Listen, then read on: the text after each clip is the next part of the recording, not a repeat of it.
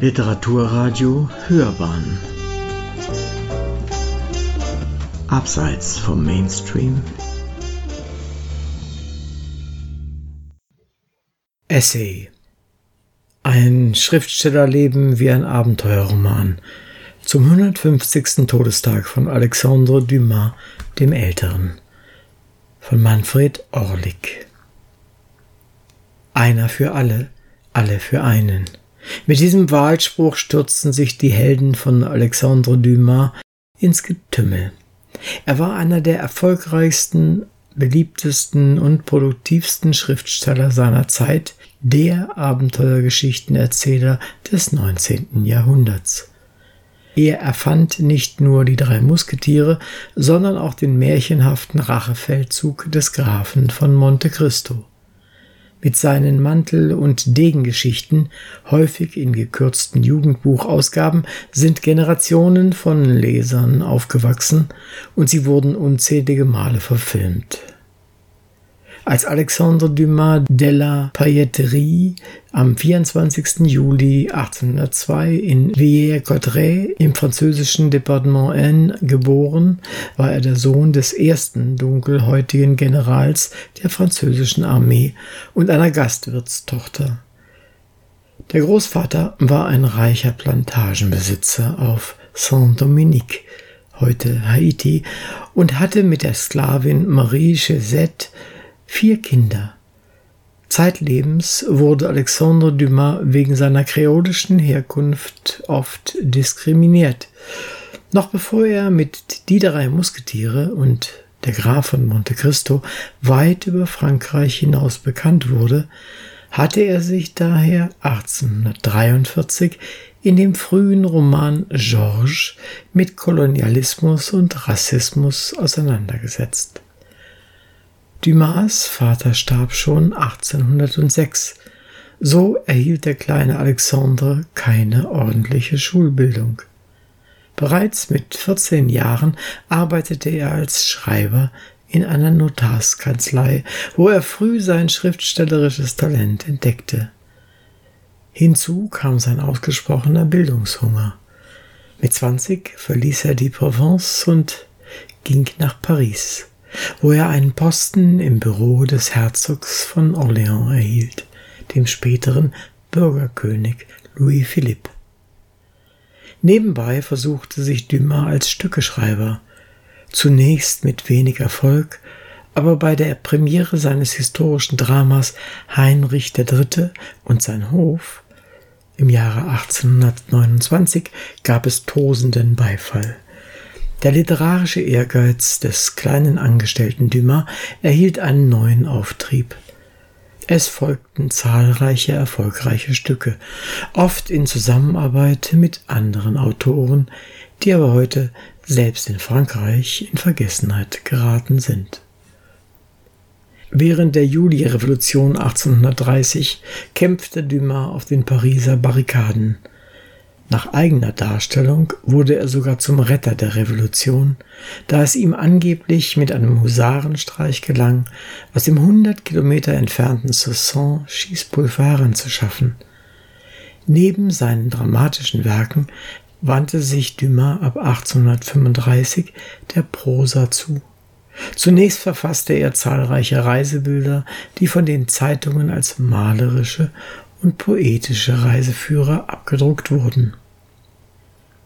Die Ereignisse der gescheiterten Revolution hatten bewirkt, dass sich Dumas intensiv mit der französischen Geschichte beschäftigte, was ihn zum damaligen modischen Genre der historischen Erzählungen und Romane führte. Die Tageszeitungen unternahmen ungeheure Anstrengungen, um ihren Leserkreis zu erweitern.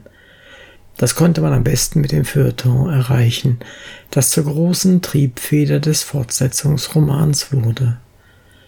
Dumas beherrschte wie kein anderer die Technik des Feuilletons. Als Stückeschreiber kam ihm hier sein Sinn für das Dramatische trefflich zustatten. Außerdem verstand er es, seine Leser mit effektvollen Dialogen und schillerndem Lokalkolorit zu fesseln, und mit spannungsgeladenen Momenten am Kapitelende machte er sie neugierig auf die nächste Ausgabe der Zeitung. Pauline und Le Capitaine Paul, beide 1838, waren seine ersten historischen Romane, die beim Lesepublikum großen Anklang fanden.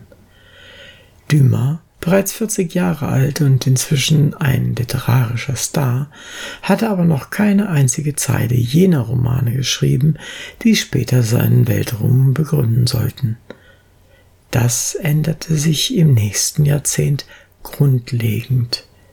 Er gewann den Historiker Auguste Maquet als zuverlässigen und belesenen Mitarbeiter für seine Romanproduktion. Die beiden ergänzten sich hervorragend. Für Dumas, übersprudelnd vor immer neuen Einfällen, war Marquet mit seinen Recherchen in Archiven und Bibliotheken ein genialer Lieferant. Es begannen zehn glorreiche Jahre, in denen das Team Dumas Marquet alle Rekorde brach und einen in der Literaturgeschichte einmaligen Höhepunkt erreichte. Mit mehrbändigen Romanen nahm man die Feuilletons mehrerer großer Zeit gleichzeitig in Beschlag, bevor die Geschichten als Bücher gedruckt und zum Teil anschließend für die Bühne adaptiert wurden. Dumas wollte sein Publikum auf unterhaltsame Weise mit der französischen Geschichte vertraut machen. Dabei kümmerte er sich wenig um historische Fakten, vielmehr ließ er seiner Fantasie freien Lauf.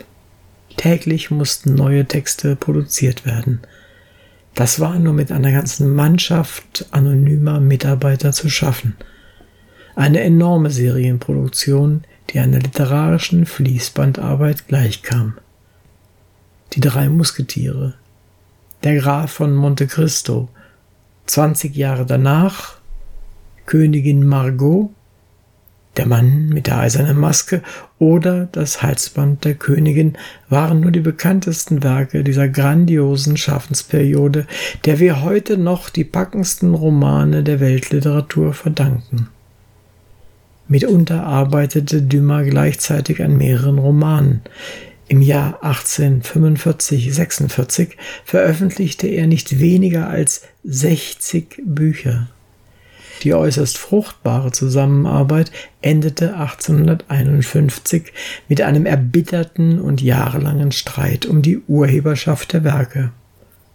Vor Gericht wurde Marquet schließlich eine finanzielle Beteiligung von 20 Prozent zugesprochen, allerdings keine Nennung als Autor. Aber nicht nur die Romane waren mit Abenteuern, Intrigen, Liebesbeziehungen oder tödlichen Duellen angereichert, auch Dumas Leben glich einem wahren Abenteuer. Er duellierte sich mehrfach, unterstützte den italienischen Revolutionär Garibaldi und hatte mehrere Affären. Trotz seiner gewaltigen Einkünfte geriet er durch seinen extravaganten Lebensstil immer wieder in finanzielle Not. Ständig hatte er eine Schar von Gästen um sich herum und den Frauen gegenüber war er stets spendabel. In den finanziellen Ruinen trieb ihn schließlich sein Théâtre Historique, mit dem er seinen Traum von einer eigenen Bühne verwirklichen wollte. Auf der Flucht vor seinen Gläubigern reiste Dumas oft quer durch Europa. Die Aufenthalte vermarktete er schließlich als Reisereportagen. Zudem publizierte er sein bewegtes Leben in vielbändigen Memoiren und wagte sich an ein Projekt, das ihm als Gourmet schon lange vorschwebte. Das große Wörterbuch der Kochkünste, das aber erst posthum erschien. In seinen letzten Lebensjahren lebte Dumas bei seinem Sohn Alexandre. Er war der Autor der berühmten Kameliendame. Hoch verschuldet starb er am 5. Dezember 1870 in Puy. Durch die Kriegswirren wurde sein Tod von der Öffentlichkeit kaum wahrgenommen. 2002, zum 200. Geburtstag, wurden seine Gebeine ins Pariser Panthéon überführt. Eine späte Würdigung, die ihm zu Lebzeiten stets verwehrt wurde und wohl auch ein politisches Zeichen gegen Rassismus in unserer Zeit war. Seitdem hat nicht nur in Frankreich eine breite Aufarbeitung und Wiederentdeckung des Schriftstellers begonnen. Dumas Werk wird auf etwa 500 bis 600 Bände geschätzt, bevölkert mit rund 37.000 Romanfiguren. Er soll einmal geäußert haben, dass er seine eigenen Werke niemals vollständig gelesen habe. Er hat sich auf das Schreiben konzentriert und das Lesen überließ er weitgehend seinem Publikum. Zum 150. Todestag hat der Kulturwissenschaftler Ralf Jünker-Jürgen mit Alexandre Dumas, der vierte Musketier, eine bemerkenswerte Biografie vorgelegt, die die wichtigsten Lebensstationen mit dem schriftstellerischen Schaffen verbindet. Sie beleuchtet den Weg von der Schreibkraft zum Dichter, die Eroberung der Theaterbühnen und schließlich mit der Hinwendung zum historischen Roman zum ersten Superstar der entstehenden Massenöffentlichkeit.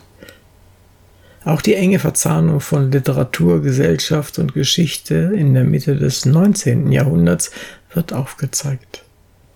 Befreundet mit vielen namhaften Persönlichkeiten stand Dumas im Zentrum der Gesellschaft und erlebte so die Umwälzungen seiner Zeit unmittelbar mit. Auch das bewegte Leben seines Vaters, der nach der Revolution eine steile Karriere machte, wird kurz skizziert.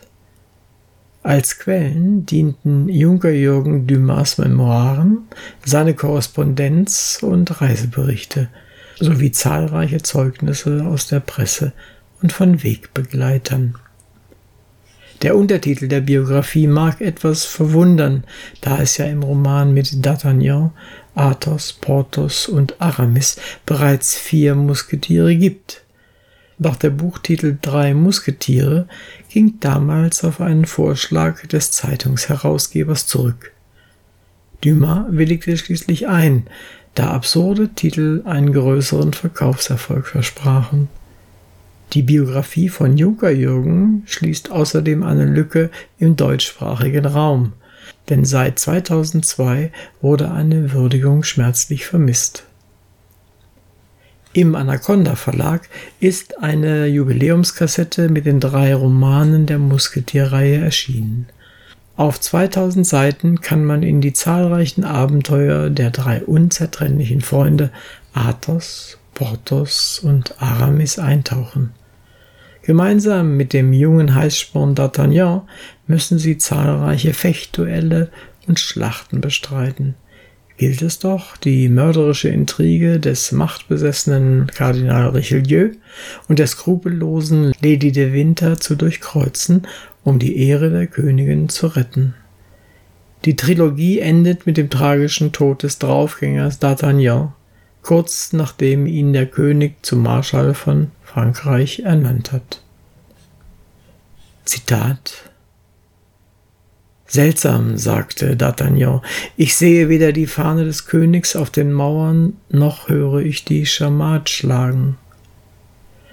Dann griff er nach der Schatulle, Sie gehörte ihm. Er hatte sie wohl verdient. Schon streckte er die Hand nach ihr aus, als eine Kugel, die von der Festung herüberkam, D'Artagnan mitten in die Brust traf.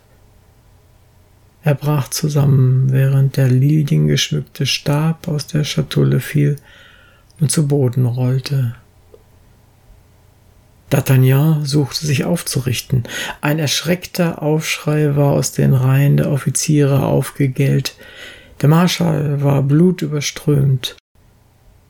Schon entfärbte die Blässe des Todes seine Züge. Auf einen Arm gestützt sah er zur Festung hinüber, und jetzt erkannte er das weiße Banner. Sein Ohr, schon zur Hälfte taub gegen die Geräusche des Lebens, vernahm noch den Schlag der Trommeln, die den Sieg verkündeten. Er krampfte seine Hand um den Marschallstab und sank zurück, einige Worte murmelnd, die keiner seiner Soldaten verstand. Athos, Porthos, auf Wiedersehen. Aramis lebt wohl. Zitat Ende. Porthos und Athos waren bereits vor D'Artagnan gestorben. Dumas soll geweint haben, als er ihren Tod zu Papier brachte. Allein Aramis, inzwischen spanischer Botschafter, überlebt. Hintergründe des Romans sowie dessen zahlreiche Bearbeitungen für Theater, Film und Fernsehen. Nichts deutet darauf hin, dass Dumas so schnell vergessen wird. Figuren wie D'Artagnan, Athos, Porthos und Aramis oder der Graf von Monte Cristo sind bis heute jedem ein Begriff und werden auch weiterhin Generationen von Leserinnen und Lesern begeistern. Sie sind scheinbar unsterblich. Sie hörten ein Schriftstellerleben wie ein Abenteuerroman zum 150. Todestag von Alexandre Dumas. Ein Essay von Manfred Orlik. Es las Uwe Kulnig.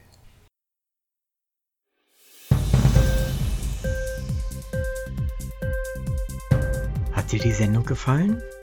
Literatur pur, ja, das sind wir. Natürlich auch als Podcast. Hier kannst du unsere Podcasts hören. Anchor, Spotify, Apple Podcasts, iTunes, Google Podcasts, radio.de und viele andere mehr.